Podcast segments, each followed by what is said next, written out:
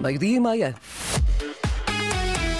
Está na hora, vamos conhecer os títulos desta edição.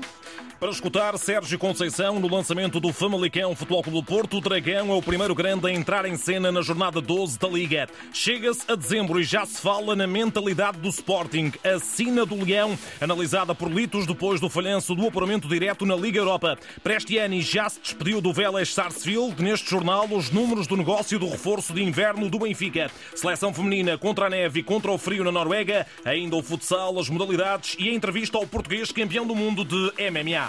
São temas em desenvolvimento a partir de agora. É o Jornal de Desporto com edição de José Pedro Pinto.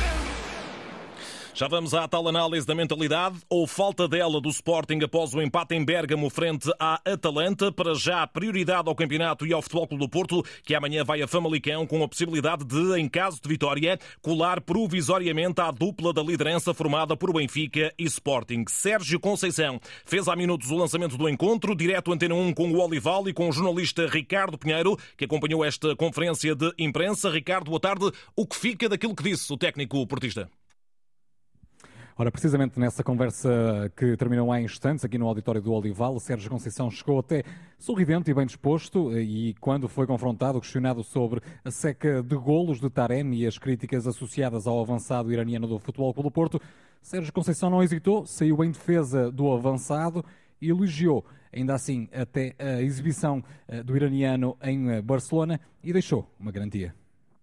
Falou do melhor marcador, falou eh, de se calhar do, dos, dos, melhores marcadores da história do Futebol do Porto, um jogador que, que vem uh, de um clube como o Rio Ave, que era praticamente desconhecido, tem feito um, tem tido um trajeto no, no Futebol Porto fantástico e daí o interesse de muitos clubes uh, no, no Medi. Pegando no último jogo, que as pessoas falam um bocadinho e pensam que os atacantes, dentro dessa dinâmica da equipa, atacantes olham atacantes golos, atacantes assistências, e não é assim, não é assim. Pelo menos para mim, treinador, e para muitos treinadores como da mesma opinião uh, que eu. Eu dou só um exemplo do último jogo. Vejam, vejam, vejam a origem do nosso gol em Barcelona. Uma perda de bola no nosso meio campo, é o Taremi que vai recuperar a bola na nossa grande área e na mesma jogada é o Taremi que finaliza, onde o Galeno, no remate do Taremi, tenta finalizar e a bola sobra, sobra para o PP e o PP faz o gol. Isto, isto uh, para dizer o quê? Que o trabalho do Taremi é mais do que fazer o gol ou fazer a assistência. Naturalmente o vai fazer porque faz parte, é atacante, está mais próximo da baliza adversária, é, é natural. Mas todo o trabalho que o Taremi faz na equipa, estou extremamente satisfeito. E dou-vos uma novidade: é que amanhã o Taremi joga e Taremi que fica então com a garantia de que vai a jogo diante do Famalicão, é o próximo adversário do Futebol Clube do Porto nas contas para o campeonato. Ora, precisamente sobre esse mesmo adversário, Sérgio Conceição elogiou a equipa e o projeto Minhoto, mas ainda assim quer ganhar diante de uma equipa que joga sem medo e de forma positiva. É uma, é uma equipa que está cada vez mais, uh, mais sólida no, na primeira divisão, a dar passos uh, muito seguros, com jovens de grande qualidade a surgirem no clube e a serem mais valias para o mesmo. uma equipa que, que, tem, que tem a terceira melhor defesa da liga tem jogadores hum, virtuosos com, com qualidade, muita qualidade individual. Hum, enfim, espera-nos uma, uma tarde, fim de tarde difícil em Famalicão, mas cabe-nos a nós termos argumentos eh, e temos argumentos suficientes para, dentro desse, dessa dificuldade, eh, conquistar os três pontos, que é aquilo que nós, que nós queremos. Ora, precisamente para esta partida, portistas contam com três baixas certas. Marcano, Gabriel deram de longa data e agora o Wendel deram continuidade aos tratamentos das lesões, das lesões, sofridas.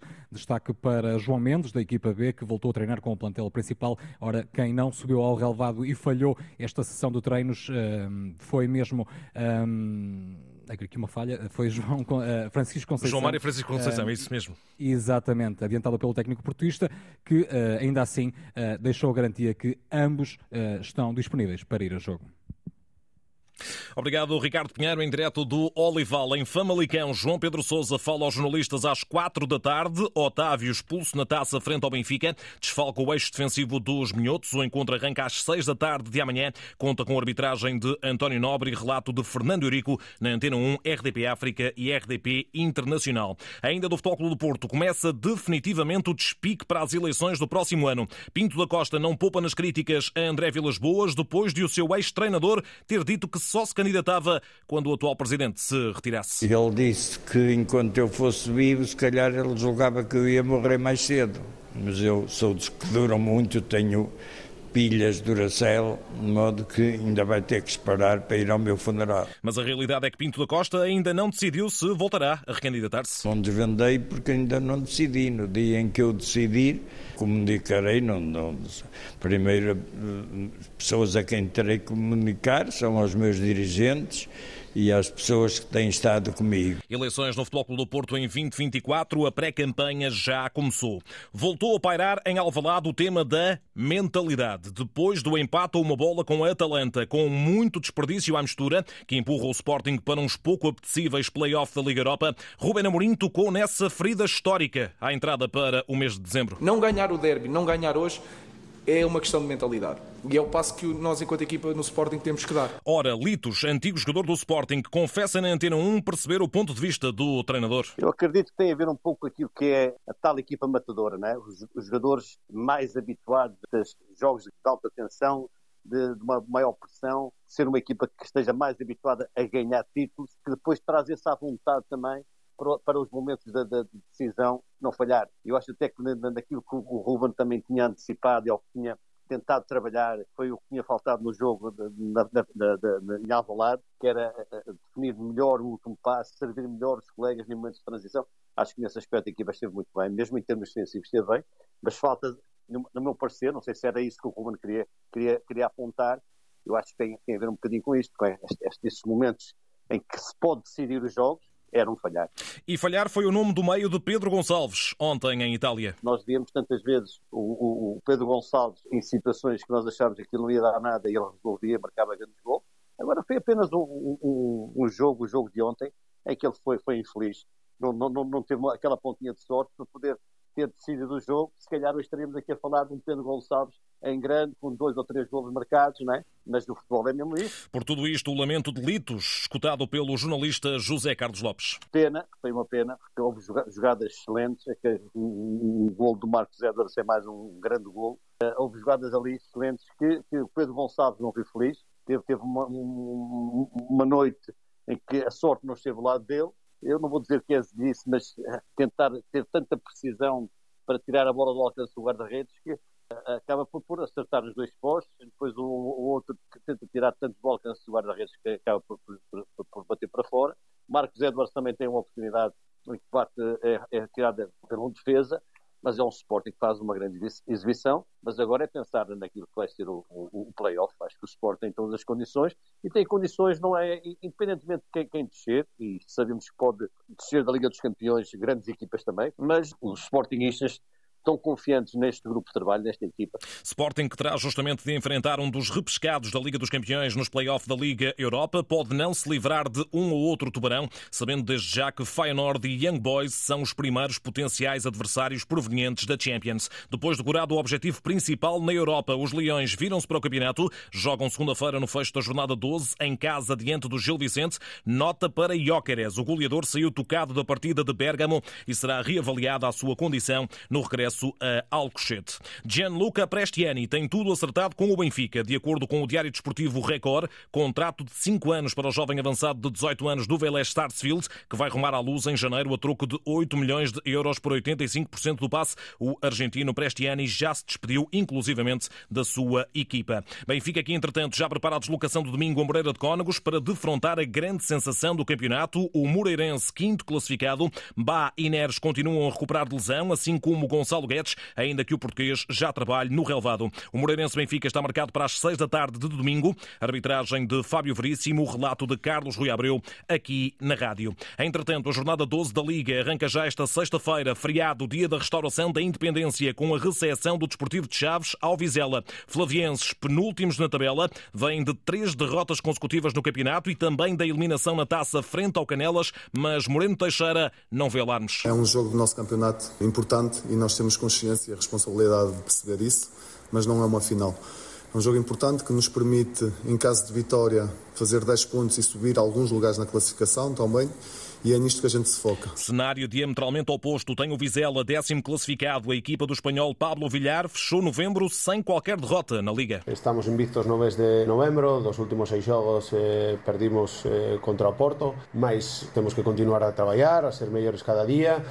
e acho que o xogo de Xaves é unha boa proba para continuar a, a crecer, a tratar de, de capitalizar este bon momento. E nos vamos con intención de de continuar eh, nesta linha. Chaves Vizela, 8 e meia da noite, para acompanhar com informações de Ariana Azevedo aqui na rádio. Jornada 12 que abre também na segunda Liga em dose dupla, hoje com os jogos Lanque Vila Verdense, União de Leiria às 3 e meia da tarde e Académico de Viseu Belenenses às 6. Com neve e temperaturas negativas, a seleção feminina joga hoje cartada fundamental para a manutenção na Liga A da Liga das Nações. Portugal defronta a Noruega, última do grupo, sabendo que um triunfo garante praticamente os play-off de permanência e num cenário cenário extremo pode ainda permitir sonhar com a continuidade direta via segundo lugar. A meteorologia não será desculpa, afiança o selecionador Francisco Neto. Essa não pode ser a desculpa de nada. Nós temos, acima de tudo, que estar mentalmente preparados para aquilo que caiu bem. Também temos que ter uma equipa que se calhar com um bocadinho mais de concentração para não permitir alguns erros que nós permitimos que nos levaram depois ao dissabor dos resultados. Ana Borges, a voz da experiência da equipa das Quinas, dá também a receita. Um jogo em que nós queremos conquistar os três pontos. Sabemos que é uma,